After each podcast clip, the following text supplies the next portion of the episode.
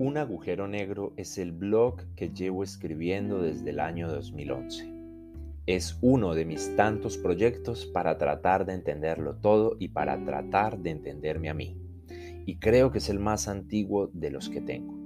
Gracias a él han nacido muchas otras de las ideas que estoy realizando. En este blog comencé a escribir sobre películas, libros, tecnología, política y sobre casi cualquier cosa que se me ocurría pero poco a poco fue tomando un aire más personal e íntimo. Esas son las publicaciones que quiero compartir con ustedes en formato audio en esta tercera temporada de Totus. Recuerden que en la descripción del episodio encuentran el link a las publicaciones de mi blog, así como a los libros que he publicado y a mi presencia en redes sociales, donde me encuentran como arroba camiurs. Bienvenidos y pausen su mente por los próximos minutos. A principio de año organicé las entradas de mi blog que quería compartir en esta tercera temporada de mi podcast. Las identifiqué, las organicé y clasifiqué por semanas del año para los diferentes episodios. Por tanto, es curioso que justo esta entrada, la del episodio de hoy, luego de tantas semanas transcurridas del año y algunos cambios en la planeación de las publicaciones, caiga exactamente para esta semana, teniendo en cuenta algunos acontecimientos ocurridos hace apenas algunas horas, acontecimientos que tal vez compartiré próximamente o que puedo compartir en caso de que alguien me pregunte directamente. Esta entrada del blog fue escrita en agosto del 2015. El título, de este episodio hace referencia al deseo que sentía que me querían embutir o hacer creer cuando estaba haciendo el pregrado. Y también ha sido, es y seguramente seguirá siendo un sentimiento generalizado en la academia.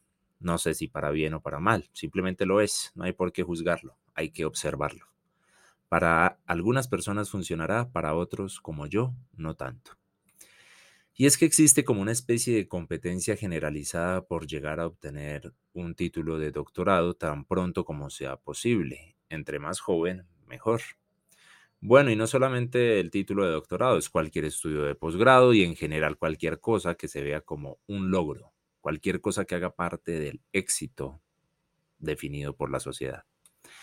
En el caso de la academia, muchas personas que aún no han acabado el pregrado Mm, aún no entiendo esta denominación. Es como si uno terminara la carrera y no se graduara pregrado. Pero bueno, es como estas personas que ya están viendo materias eh, de la especialización o de la maestría sin haber terminado el pregrado.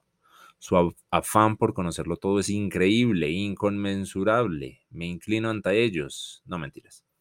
La verdad creo que son muy pocos los que de verdad estudian por el conocimiento en sí, porque les gusta aprender y porque les gustaría desarrollar o aportar algo al conjunto de teorías y leyes concebidas y descubiertas por la humanidad. En mi opinión, la mayoría lo hacen solo por inercia o por reconocimiento. Sí, lo he hecho, soy el doctor más joven del mundo en la Universidad X del país Y. Y en realidad, luego uno se da cuenta que de allí no pasa la cuestión más allá de esa frase que dura unos tres o cuatro segundos. He venido reflexionando bastante sobre ello, así como decía mi profesor de física del colegio, Gerardo, acerca de la materia que nos impartía. La física es una ciencia de reflexión. En lo que a mí respecta, no sirve de nada llenarse de conocimientos durante tanto tiempo sin darse la oportunidad de masticarlos, digerirlos y sobre todo aplicarlos. Ah, y saber si de verdad es lo que a uno le gusta. En la universidad uno va y ve materia tras materia, presentando infinidad de trabajos en tiempo récord, con recursos escasos y con resultados finales no muy enorgullecedores en muchas ocasiones. Es decir, todo es de afán. Uno no tiene la oportunidad de cambiar una cosa por allí o una variable por allá para saber qué ocurre, porque todo toca presentarlo ya rápido. El profesor se va, vamos a perder la materia. Y ese corre-corre va minando progresivamente esa curiosidad que todos tenemos, esa creatividad. Hace días vi un libro que se llamaba El hombre nace creativo y la sociedad lo vuelve ejecutivo.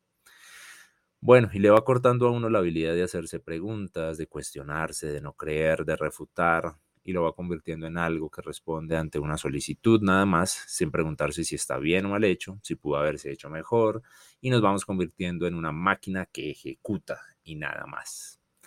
Así que teniendo en cuenta mi cortísima experiencia en este universo, bueno, ahora un poco más larga comparada con, cuando escribí este artículo, y mi escasa vivencia de la realidad y la academia, pienso que lo más importante es conocerse a uno mismo, darse tiempo para uno, pensar, reflexionar, como regurgitar todo eso que nos enseñaron, hacer memoria y ponerse a analizar si valió la pena todo ese esfuerzo, todo lo que estudiamos e hicimos y por tanto si valdrá la pena estudiar otro tanto, otros tantos años, una cosa que nos dijeron que supuestamente servía, que era el escalafón que supuestamente seguía, porque a otros les ha servido supuestamente.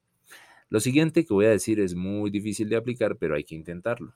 No hay que sentirse presionado porque los demás ya están terminando su maestría o lo que sea que estén terminando o haciendo y que uno también quiera hacer o esté pensando en hacerlo. No hay que sentirse presionados si es que nosotros apenas estamos definiendo nuestros planes. Lo importante es definir bien si lo que uno va a hacer, a estudiar, de verdad le gusta y le va a servir para algo. En el vector de la vida importa más la dirección que la magnitud. No nos indigestemos de conocimiento apliquémoslo, analicémoslo. El siguiente es un corto cuento que se llama El conocimiento se debe asimilar, tomado del libro Cuentos de Luz para el Alma de Ricardo López. Un hombre se presentó ante un sabio y le dijo, He viajado de un maestro a otro, he estudiado yoga, budismo, he practicado meditación y tai chi durante muchos años y me he iniciado en Reiki.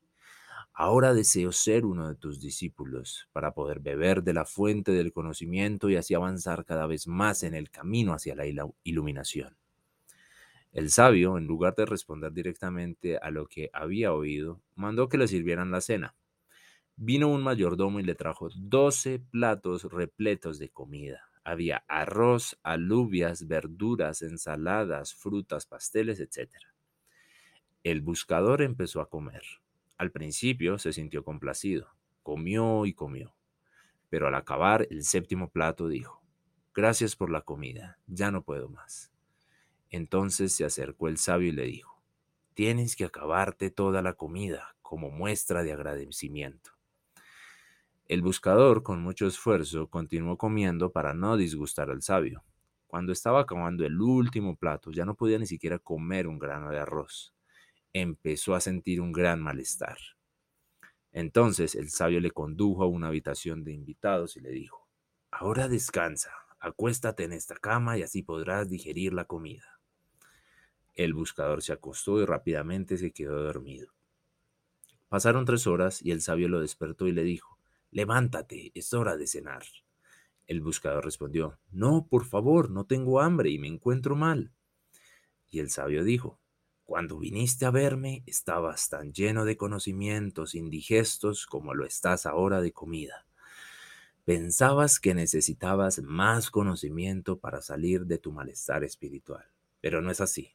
Si quieres aprender conmigo, tienes que vaciarte de tanto saber.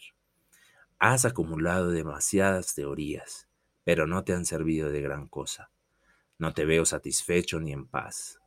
Si lo deseas, puedes quedarte tres meses con nosotros, pero te impongo unas condiciones. Durante ese tiempo no deberás hablar con nadie, ni hacer preguntas, ni leer ningún libro. Quiero que te limites a ser un observador de la realidad y de tu mente, y para ello deberás guardar silencio. El buscador comprendió y aceptó.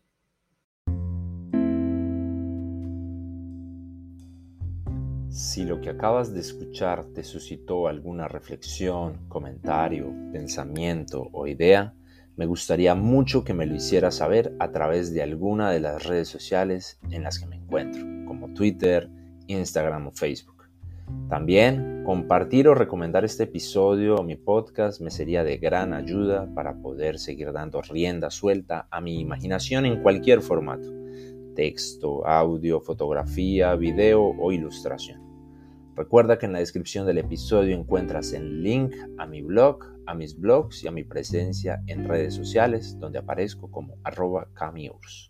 Hasta pronto.